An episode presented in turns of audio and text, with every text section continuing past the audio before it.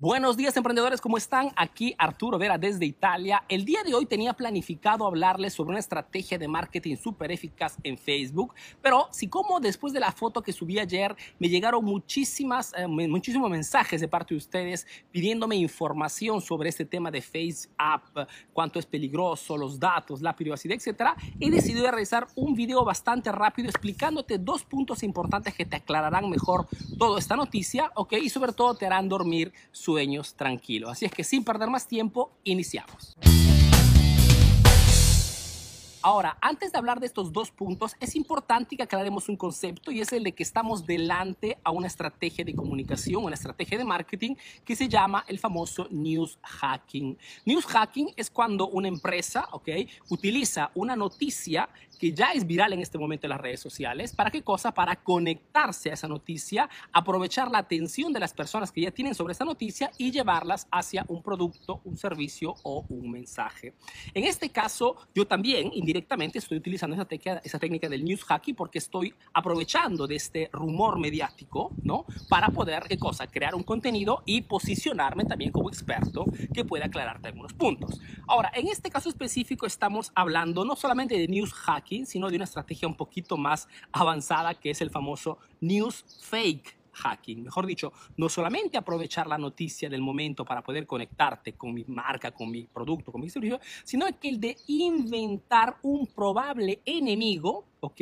Crear un probable peligro para aumentar aún más la atención de las personas. Ahora, ¿por qué te digo que esta noticia es un fake, es un falso? Fundamentalmente por dos motivos. La primera cosa es el de que eh, el mensaje principal que tratan de pasarse con estas noticias es el de hablarte sobre el peligro de tus datos. Estás entregando tus datos a una empresa externa.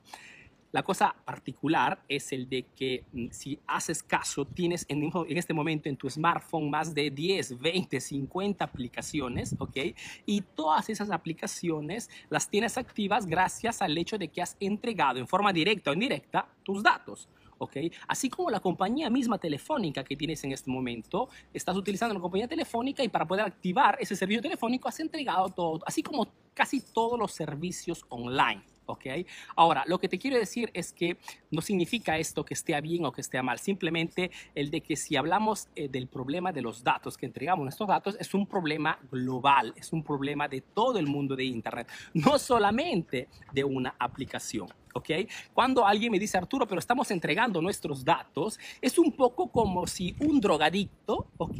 Se consternara, se indignara, se molestara porque alguien le ofrece un cigarro, ¿ok? La proporción más o menos es la misma, ¿ok? Entonces, este es un falso problema antes que todo porque el hecho de entregar nuestros datos es algo que ya estamos haciendo en modo consciente y consciente desde hace años y años, ¿ok? El segundo dato que tenemos que tomar en consideración para clasificar esta noticia como fake, como falsa, es el hecho de que estas noticias tratan de hacerte pasar un mensaje subliminal, que siendo una aplicación rusa es peligrosa.